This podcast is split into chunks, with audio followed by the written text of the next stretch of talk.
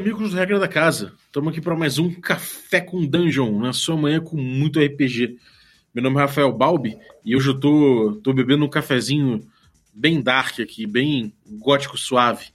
A gente vai falar hoje de Monster Hearts 2, que inclusive não só é um jogaço aí, mas é um jogaço Power, Power by the Apocalypse que tá vindo pro Brasil pela Fábrica Editora. E para falar desse jogo, uma apaixonada completa aqui pelo jogo, que é a Cecília. Fala aí, Cecília. Bem-vinda novamente. Oi, gente. Obrigada. Eu falo que eu sou uma das seis mestres de Monster Hearts no Brasil, mas eu falo isso desde 2014 e essa altura já tem bem mais que seis. O que, que você tá bebendo hoje? Eu tô bebendo um leitinho com chocolate pra aquecer os coraçõezinhos sofridos. é muito sofrimento, né, cara? É muita sofrência. Nossa, só isso. É, cara, o Monster Hearts 2, pra quem não sabe, ele é, a gente falou dele aqui, né, no episódio sobre, sobre sentimentos no RPG, que a gente gravou com Cecília. E aí a gente citou o Monster Hearts, a gente fez um apanhado muito geral, assim, e aí a gente se prometeu que ia ter um episódio sobre ele. E nesse meio tempo até a fábrica anunciou que ia sair o jogo, então a gente uniu o útil ao agradável aqui falar desse, dessa oportunidade. É, cara, o Monster Hearts 2 ele é um jogo. É um jogo de monstruosidades adolescentes, né? É, ele é feito no molde de seriados de monstros adolescentes, tipo Buffy a Caça Vampiros e Vampire Diaries, esse tipo de coisa. Só que no caso você não joga, você não joga necessariamente com o caçador, né? O caçador é uma das fichas, mas a ideia é você jogar com todo. A tradição dessas séries é que tenha todo um cast de todo tipo de monstro, então você vai jogar com um deles, né? Uhum. E o uhum. caçador é só uma das possibilidades. E, cara, como é que é, como, como é que é esse jogo? Que, que tipo de desafio você enfrenta é, no Monster Hearts? Cara, logo de, logo de cara, assim, quando você abre o livro e você vai para a parte de mestrar a história, ele, man, ele tem um dos princípios do narrador que é fazer os personagens humanos parecerem monstros e os monstros parecerem humanos. Então a ideia é que Isso você. Isso é profundo pra caralho, né? Muito, né? A ideia é que você vai interpretar necessariamente um monstro que, se ele não é um adolescente, ele tá fingindo que é um. E você vai navegar essa vida dúbia entre o que os humanos esperam de você e o que a sua natureza monstruosa quer que você faça. Uhum. E nisso aí o jogo faz é metáforas maneiro. com vários tipos de experiências adolescentes e tal. Uhum. E, cara, ele, ele tem uma, um paralelo que a gente pode traçar com, com o Vampire, né? Eu acho que o, o, o Vampire ele é um jogo que ele não se declara, mas ele é um jogo que, na essência dele, é um jogo de, de monstros, claro, é um vampiros, né? Só que ele também é, ele é um jogo, de certa forma, muito adolescente. Não só nessa coisa de, de ah, vamos peitar a regra e tal, que tudo bem, é outro assunto, mas também nessa coisa de você ter ali grupos, de você pertencer a uma tribo, de você se relacionar com, com quem você gosta, tem aqueles caras que você torce o nariz. Ele herdou muita coisa do Vampire. Cara, Vampire foi citado como uma inspiração direta nos primeiro, no primeiro PDF que saiu. E ele se assemelha muito no ponto de vista de que você vai se colocar em situações perigosas para viver experiências horríveis pelo prazer, vamos dizer assim, de saber como é, sabe? E de experienciar um negócio que você não sabe exatamente como é. E o Monster Hearts é um diferencial que ele realmente é, ele tem o potencial de fazer você se lembrar de todo o desconforto da época da adolescência. Que é uma coisa que uhum. muita gente relata, assim, depois de jogar, que tipo, nossa, eu realmente voltei no tempo pra minha cabeça, da época que eu tava lá com 15, 16 anos, e as coisas eram muito complicadas e tal. Uhum. É bem interessante. Isso, isso é uma coisa que, que é interessante, porque talvez essa época tenha sido uma época que muitos muitas pessoas consideradas nerds, né, sofreram muito na vida, né? O nerd clássico, ele sofre justamente nessa época. É, isso é um jogo que, é, que dispara muito gatilho, assim, para os nerds, de forma geral. Ele, ele tem uma preocupação com segurança. Sim, é, um diferencial do livro da Monster Hearts 2 para 1 é que o suplemento de, seguro, de jogo seguro foi incorporado no texto do livro mesmo, para poder ter certeza que as pessoas vão entrar nessas viagens emocionais muito loucas e sair inteiras. Eu acho que. sair inteiras é muito bom. É, literalmente. Porque eu acho que o que a experiência nerd, vamos dizer assim, tem um pouco em paralelo com a experiência queer, é que a nossa adolescência costuma ser muito. Ambas, né? Adolescências costumam ser muito frustrantes. E aí os dois acabam sofrendo uma adolescência tardia com uns 20, 20 muitos anos. Porque é a fase Verdade. que você finalmente sabe navegar sentimentos e você tem capital, então você pode fazer aquela coisa de meter o louco, que é uma fantasia adolescente que a gente não consegue realizar, né? Uhum, é verdade. E, e, como é que é essa coisa, essa, essa mistura com, com o queer, né? O queer é muito forte no jogo, a, a autora é muito ativista também, né? E, e, como é que incorpora essa coisa queer dentro do jogo, toda, toda essa, essa essa verve política. Política não, né? Mas essa, essa, essa verve do, do movimento queer. É o, afirmativa, né? De afirmativa, isso. Exatamente, Acho... afirmativa. Essa palavra. Bem, tem duas coisas, principalmente. É, uma delas é que a cada ficha é um estereótipo adolescente, né? Então, tipo assim. É, tem algumas fichas que são, obviamente, as crianças viadas, vamos dizer assim. Tipo, o, a fada, ela é, obviamente, uma criança não heteronormativa, sabe? Tem algumas, tem algumas outras fichas que trabalham na parte de você ter estranhamento com seu corpo e com a sua experiência de vida, tipo o vazio, The Hollow, que ele trabalha com você ter um corpo artificial na qual você não se identifica. Isso é uma experiência muito comum para pessoas queer em geral, né? É... Para adolescentes também, né, cara? E para adolescentes. Tem uma ficha que é a ficha do mortal, que ela é uma ficha que necessariamente ela vai se apaixonar por alguém na mesa. Então, ela obrigatoriamente tem alguém na mesa que ela ama. Então, ela tem essa possibilidade de não ter regra, então você pode escolher à vontade quem você quer que seja. Uhum. É, a ficha do lobisomem também, por exemplo, elas têm uma pessoa que, pela qual ela é cativada pela presença. Então, isso também não precisa ser ditado por gênero. E a outra mecânica que reforça muito isso é que o fato de. O único jeito de você, vamos dizer assim, bloquear a atração que outra pessoa pode causar em você é se você delimitar que seu personagem é ace. Ou seja, ele não sentia atração sexual. Porque tirando isso, se uma pessoa tentar te seduzir e ela passar no teste, seu personagem não tem a escolha de falar que ele não se sente atraído por aquele corpo ou por aquele gênero, sabe? É, é parte da mecânica é, que. Ace? Não, Ace, desculpa. Ace de asa em inglês, sabe?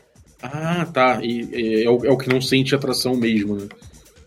É, o que não sente. Tem o, tanto o aromântico quanto o assexual, que é ou pessoa que não tem atração romântica ou não tem atração de, por vontade de fazer sexo, né? Vamos dizer assim.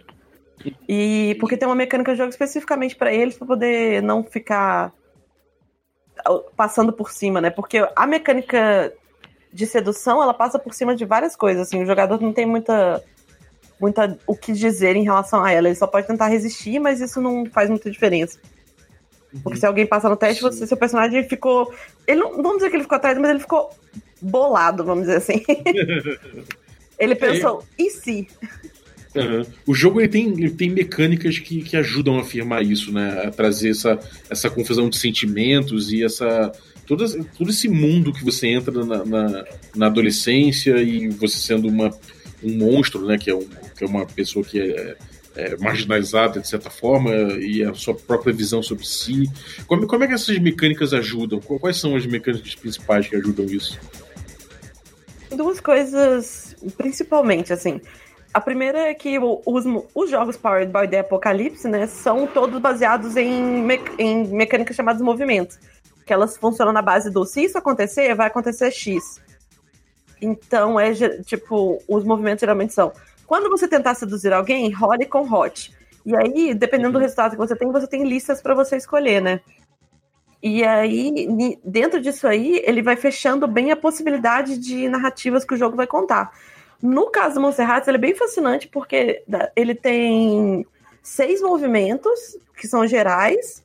Como três movimentos são focados em emoções, é bem interessante porque ele não se preocupa em abordar, por exemplo, troca material, ele não se preocupa em abordar, obter informações, ele não se preocupa em abordar várias é, exploração de terreno, que são várias mecânicas que o que geralmente tem nos outros jogos Apocalipse. O que ele se preocupa é, na hora que você tá ali na frente da outra pessoa e você faz X, que efeito emocional você vai ter nela. E como a outra pessoa raramente tem escolha em relação a isso, porque o que acontece é que você faz o narrador pede a rolagem, a rolagem aconteceu, e é isso aí. É, é, é uma coisa muito adolescente, de das pessoas serem capazes de te afetar sem você conseguir se defender, até porque você não tem os mecanismos para isso, né? Uhum. É, cara, curioso. E aí. Não, e aí as outras mecânicas que tem são as mecânicas específicas da ficha, que aí elas simulam é, coisas específicas de cada tipo de adolescente, né? Então, tipo, a fada tem um jeito de seduzir diferente do vampiro, o, o fantasma tem uma coisa de poder observar as pessoas de longe, o Ghoul tem um negócio de para poder ser assustador e super violento e as outras pessoas não terem como lutar contra ele. Então isso é, isso é bem legal, porque na hora que você encarna um estereótipo da ficha, mecanicamente você tem todas as ferramentas para poder fazer aquele estereótipo ser super eficiente. Uhum. É interessante. E, e, e, o que acontece no jogo? Quais conflitos que emergem disso? E que tipo de história você acaba contando? A gente sempre começa o jogo com a montando a classe, né, a turminha da escola, montando um pouco da cidade, e aí você começa a delimitar é, quem conhece quem e como. Nas fichas mesmo já tem um pouco de como é que os personagens se conhecem. Por exemplo, um, o fantasma tem aqui. Tem alguém que, você, que sabe que você está morto e que sabe como você morreu. Aí essa pessoa já ganha alguns pontos contra você. É, o Gu, por exemplo, fala que alguém viu você morrer, então essa pessoa também tem uma influência emocional sobre você. É, então você já começa a história sabendo exatamente como é a escola e como essas pessoas estão amarradas entre si. E dentro disso aí, é, o Monserrat estimula muito o narrador a não vir com nada preparado, porque se você soltar esses bostinhas juntos na mesma sala, eles vão arranjar treta sozinhos, sabe? Pô, isso, Até porque as mecânicas causam isso. brilha demais. É, quando ele é muito esses foda. jogos. É, tanto ele quanto o, o, Urban Shadows, né? São dois jogos que. E o, e o Undyne também são dois são jogos que eu experimentei essa coisa de você ver os, os personagens por si só criando toda, toda, todo o tumulto e todas as intrigas e, e conflitos do jogo sem que o mestre tenha que empurrar nada para eles, né? Isso acontece naturalmente. É, e como o Monserrat trabalha com adolescência, todo mundo já foi adolescente, então não tem muito uma distância entre você e seu personagem, assim. Não é como. Você não tem que fingir que você é o cavaleiro foda da ordem, não sei das quantas, e que você lidera exército. Você é uma pessoa numa sala de aula, sabe? Você sabe o que, que você vai fazer. Você, é, você não precisa muito de pra ter ideias do que você vai fazer na primeira cena. Você joga bolinha de papel no colega do lado, você atrapalha a aula, você faz, você foca nos exercícios. E uhum. nisso aí já começam e... a surgir os conflitos. Uhum. E que tipo Porque... de conflito que, que, é bem marcante, assim, no jogo? Cara, eu, os três exemplos de interação social são é, o seduzir, o que eu falo que é dar uma cortada, né? Na hora que você fala uma coisa grossa, a pessoa perde o chão. E o manter a cabeça fria. Uhum. E nisso aí, quando você tá jogando e você é o narrador, você só fala, rola seduzir, rola para dar uma cortada. E esses movimentos, eles vão complicando a trama, porque você vai acumulando as cordinhas, né, as strings com outras pessoas. As strings são mecânicas que você gasta para poder ter vantagens e fazer as pessoas fazerem coisas para você. Então, numa conversa normal que você já tá rolando esses três movimentos, você já tá complicando mais o relacionamento entre os personagens. Por mais que eles venham bem intencionados pra mesa, por mais que, digamos assim, você jogue com três pessoas que concordaram que vão trabalhar juntas e vão ser amigas, o jogo mecanicamente não permite muito elas ficarem de boa umas com as outras, sabe? Então, no mínimo, elas vão estar tá se sentindo atraídas umas pelas outras e, e, e ofendidas porque alguém foi grosseiro em determinada hora. Essas, essas coisas vão acumulando muito rápido. Uhum. Então, a tendência é o jogo ficar muito estranho. Estranho. É, eu ia falar exatamente isso. É, quem não tem quem, quem tem, tem vergonha, por exemplo, de, de, trabalhar um pouco esse lado emocional ou essa parte de, de relacionamento no jogo, é, cara, vai ser um jogo difícil, né? O cara é melhor você estar tá preparado, porque você vai ter que abordar justamente esse, esse lado, né? Cara, voltando um pouco para um cast que a Anaíse participou e que ela falou que todo mundo na mesa tem que estar tá junto todo mundo tem que estar na mesa para jogar Monster Heart sabendo que vocês vão passar por isso juntos, que vocês vão causar sentimentos desconfortáveis uns nos outros, e que se alguém pegou a ficha de rainha, que é a personagem venenosa é, nojenta, não é para você ficar trocando e, e, tratando ela como uma pessoa super legal e fofinha, sabe? É para você comprar a proposta da personagem. É, isso é a proposta do jogo, né, cara? Ela é muito bem amarrada e você vai passar por isso. Não adianta nada você não querer, você vai passar por isso, né, cara? Então é bom você, é, então se você saber a proposta. se estamos todos juntos aqui para poder sofrer juntos, vamos dizer assim, ou para passar por isso juntos, é, é ok você vir com desconforto, porque as pessoas vão estar aqui para te receber. E tem fichas que trabalham com desconforto, sabe? A fada, o fantasma, é, o mortal, o ghoul, É normal, então, o, que aconteça, o vazio. né? É, tipo, você pode vir com seu sentimento de desconforto, jogar um personagem desconfortável que tem espaço para isso. Muito maneiro. É, E, cara, você, você tem uma. O jogo tem um setup, tem uma preparação específica para que, que, que comece? Ou você, de repente, se vê se já tá ali? Co- Como é que é essa coisa? No Dungeon Road, que o pessoal tá bem familiarizado, você tem essa coisa de estabelecer relações, e aí você vai dizendo as, as verdades né, do, do cenário, e o mestre vai definindo ali quais são os. ah, as coisas que estão por trás, que podem emergir. E, e como é que é essa preparação no, no, no Monster Hearts? Cara, o Monster Hearts é muito legal porque ele dá um. Ele é um jogo muito fácil, rápido de começar. Porque igual é colorir bolinha, digamos assim, e circular coisas na ficha. E ele dá um setup muito certinho pra você para você dar os primeiros, dar a primeira sessão, né? Então a ideia é que você como MC, que é o, o Master of Ceremonies, né, o mestre das cerimônias, imprima todas as fichas, leve para seus amigos. Aí você comece, vocês comecem o jogo cada um lendo uma ficha. Aí cada um escolhe a sua, baseado no que gostou mais e tal. E vocês preenchem a ficha, que é assim, escolhem um nome, escolhem uma palavra para descrever a sua aparência, escolhem uma palavra para descrever os seus olhos. Porque tem essa Caramba. coisa muito em adolescente de, de livro adolescente de falar que a pessoa tem um olhar penetrante, um olhar doce. E aí você escolhe uma palavra para definir mais ou menos de onde é que o seu monstro veio. Que é uma palavra muito simples mesmo, só para poder dar uma ideia geral, sabe? Você não precisa criar um puta background agora. Aí, dito isso, você escolhe Uhum. o seu backstory, que são duas. Que, o backstory, na verdade, são duas pessoas que você já conhece e que já tem relacionamento com o seu personagem, que são as pessoas da mesa. Geralmente dá pra poder amarrar com o NPC também, mas eu prefiro fazer todo mundo se amarrar entre si na mesa pra poder ficar mais integradinho, né? Já Então- começa ali na, na, na- na situação, né?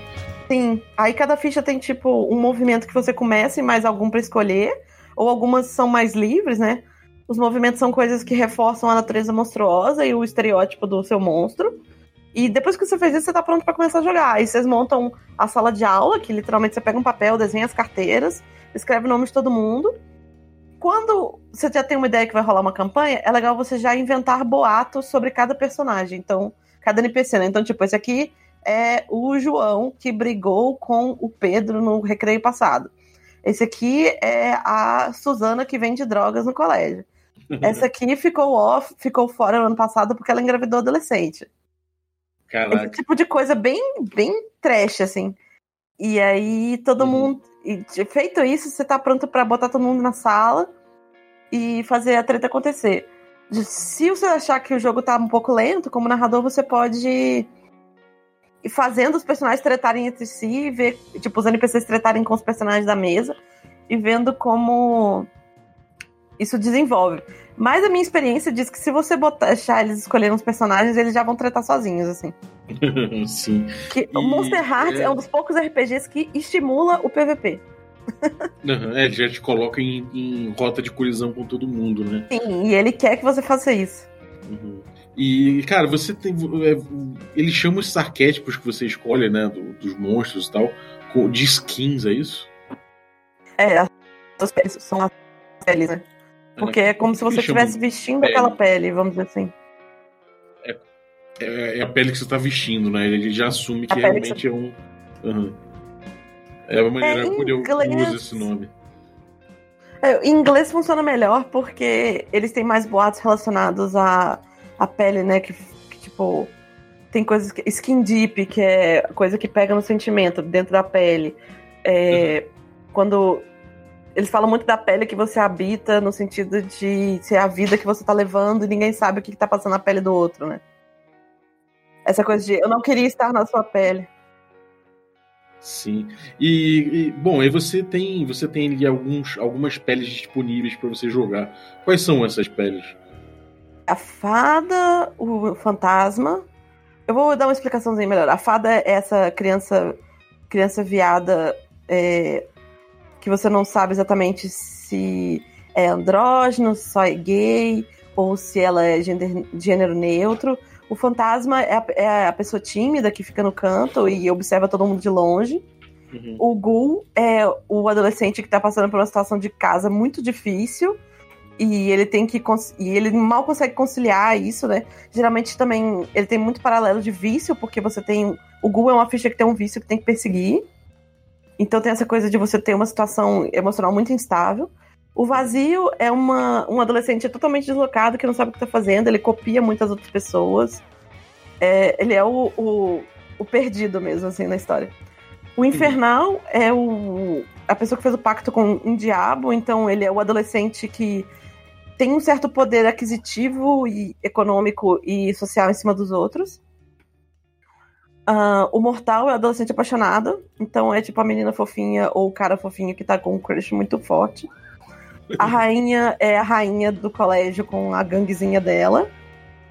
Nossa. O vampiro é o adolescente que se acha adultão pra caramba e que quer tentar manipular todo mundo. É, qualquer semelhança com os jogadores de vampiro da vida real são só semelhanças mesmo. O lobisomem é o adolescente treteiro que compra briga à toa e é violento. A bruxa é a nerd que deseja vingança contra todo mundo que tá fazendo mal para ela. Uhum. E é isso. É, tem, mais, tem muitas opções de ficha, muitas, muitas mesmo. Tanto que a comunidade já fez ficha de todo tipo de monstro possível. E isso é bem legal de procurar. O livro ensina até a customizar isso, né? É, bastante. É muito legal escrever um ficha de Monster Hearts. Porque se você pega, pensar num monstro que você já viu e que você não sabe, você nunca viu no jogo, você pode criar e tal. Mas essa altura do campeonato, como o jogo já existe tem vários anos, se uhum. você procurar, você acaba achando. Sim. É, é, engraçado como é que ele, ele separou os arquétipos e botou todos os monstros de uma forma muito humana mesmo, né? É engraçado que ele, você foi falando e eu fui lembrando da, da, sei lá, da minha adolescência e das pessoas da minha sala, né? Você vai, você vai associando automaticamente quase. Muito bom. E... É, é bastante. Uhum. E, cara, é, ele, esse, o Monster Hearts 2 ele chega num ponto em que você tá lá, tem toda essa treta e qual o desenlace? Como é que, como é que termina? Existe um término, uma coisa, um jogo uma campanha mais longa, ou uma coisa que tem um fim, aquela o avanço na ficha chega em algum ponto, como é que é? O jogo se organiza em temporadas mesmo, igual de uma série. É, ele fala que a temporada termina quando todo mundo pega. Uma, quando uma pessoa pega os cinco avanços, que são é, os cinco level ups da ficha, né? E Sim. você ganha XP 5 Você compra um level up a cada 5 XP e você ganha uma XP a cada falha na rolagem, né? Uhum. Então, o jogo pode ir mais rápido, mais devagar, dependendo da quantidade de rolagens que os jogadores estão fazendo. Então, uma campanha mais agressiva vai acontecer mais rápido que uma campanha lenta, vamos dizer assim. E, e o, que, que, o que, que significa alguém chegar nos seus cinco, nas cinco melhores de ficha? O que, que isso, em termos de narrativa, representa? Isso significa que o personagem chegou num limiar de, de maturidade, assim, não necessariamente de maturidade no sentido de que ele tá uhum. crescidão e não tá, não tá mais, não é mais adolescente fazendo merda, porque ele vai fazer merda enquanto ele estiver jogando. Mas que ele já tem tanta vivência que ele aprendeu várias coisas, né? Então, a partir desse momento começa. A gente. Tipo, depois que alguém pega os cinco avanços, joga mais uma sessão no máximo para poder amarrar o enredo. Que geralmente aí o enredo já pode envolver antagonistas, pode envolver uma treta entre jogadores mesmo. É, algumas fichas já geram inimigos, né? Por exemplo, o Infernal ele gera o demônio dele como um inimigo necessário do jogo. Então, quando vocês resolvem isso aí, começa a segunda temporada. Na segunda temporada você pode ou trocar de ficha ou manter a mesma ficha e, e começar a comprar os movimentos de adulto, que são movimentos que, ao invés de gerar treta, resolvem tretas. Então, Caralho. seu personagem vira um personagem mais conciliador, o que é bem legal. Ou você então, pode trocar tipo, de personagem, né?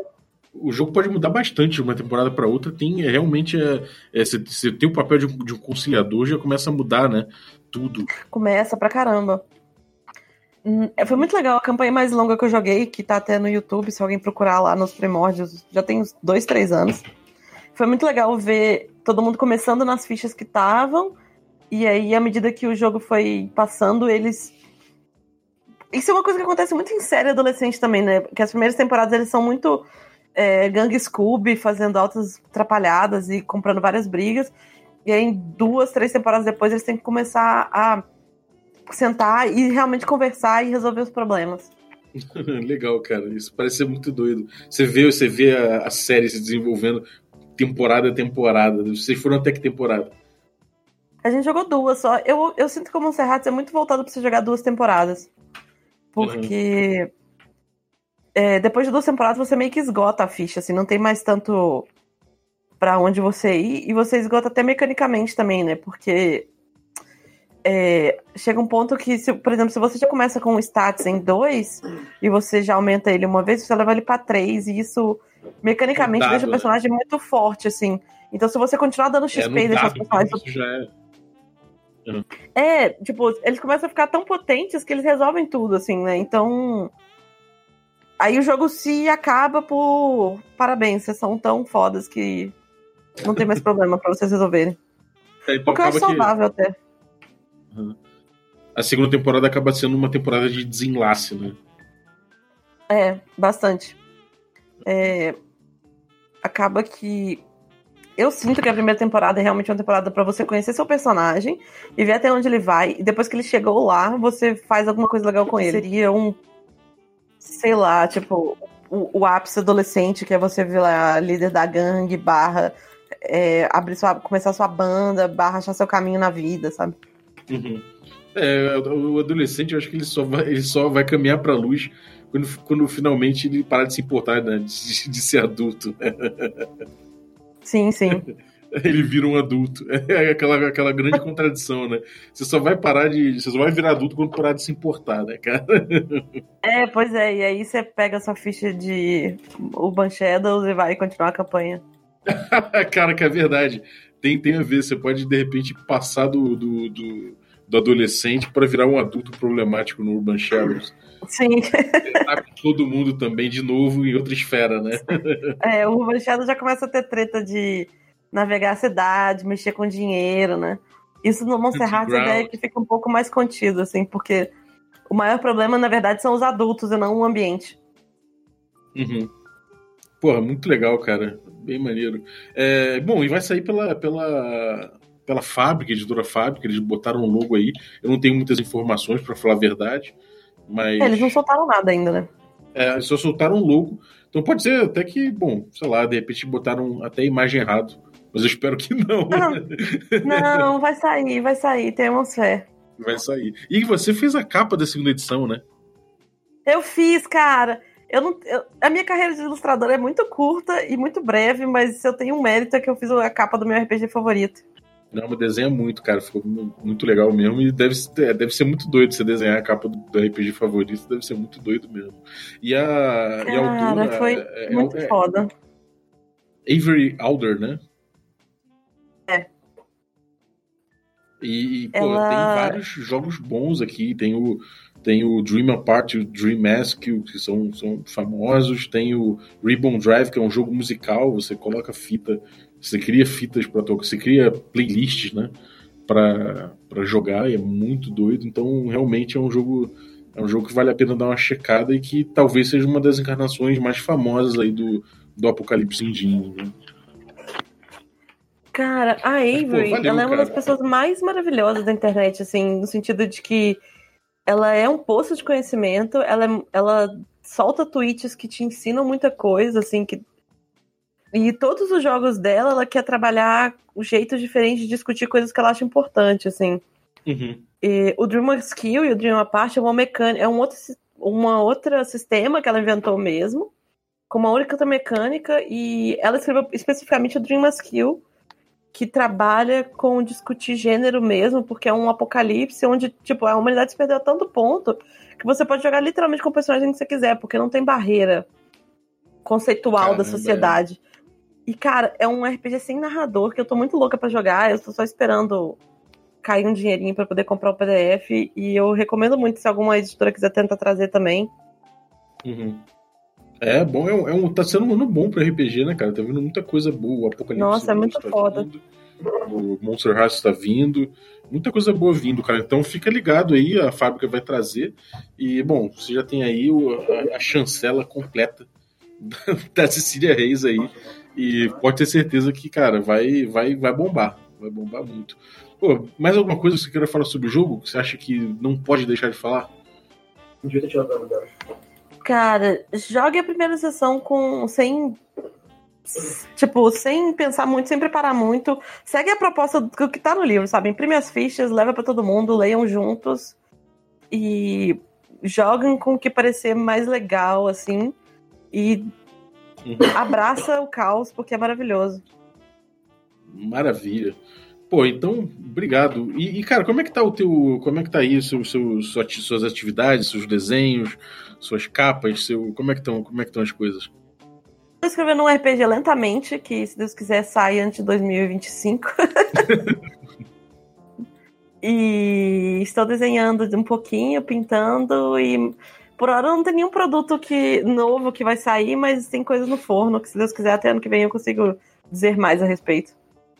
Eu conheço, Ah. é bom conhecer as ilustrações da, da, da Cecília, que são fodas e. E, e, bom, fala aí, se eu te. Não, desculpa, é, eu que lembrei. Acompanha a Matilha da Garoa, porque se a gente tá sempre fazendo evento de RPG, nunca se sabe quando a gente vai estar na sua cidade, principalmente porque o Sesc tá chamando a gente às vezes pro interior aí, então Uhum.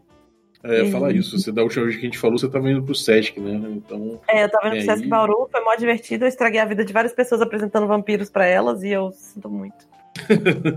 É, então, bom, acompanhe aí e, e vale a pena. E tem- você tem um, você tem um, um financiamento recorrente também, né? Tem, eu tenho um financiamento recorrente no Catarse, que é esse Catarse barra Cecília Reis M, que é pra me dar moedinhas pra eu cuspir arte. Exatamente. Não só arte, não só, não só desenho, mas também livro, romance, RPG, um monte de coisa, né? Isso aí, por favor. Contribuam. Valeu. Por favor, então, pô, brigadaço, Cecília. Valeu, valeu aí por trazer o Monster Hearts pra galera. E já vamos pensando aí no próximo programa. Vamos aí, quando quiser, Bob. Bom, você que ficou ouvindo a gente até agora, é, vou pedir que você faça um favorzinho. Você entre no iTunes aí e dê o seu, sua avaliação do nosso podcast. Que você chegue lá e coloque quantas estrelas a gente merece e deixe seu depoimento como se fosse Orkut. Seu review é muito importante pra gente e vai, vai ajudar a gente a ranquear melhor.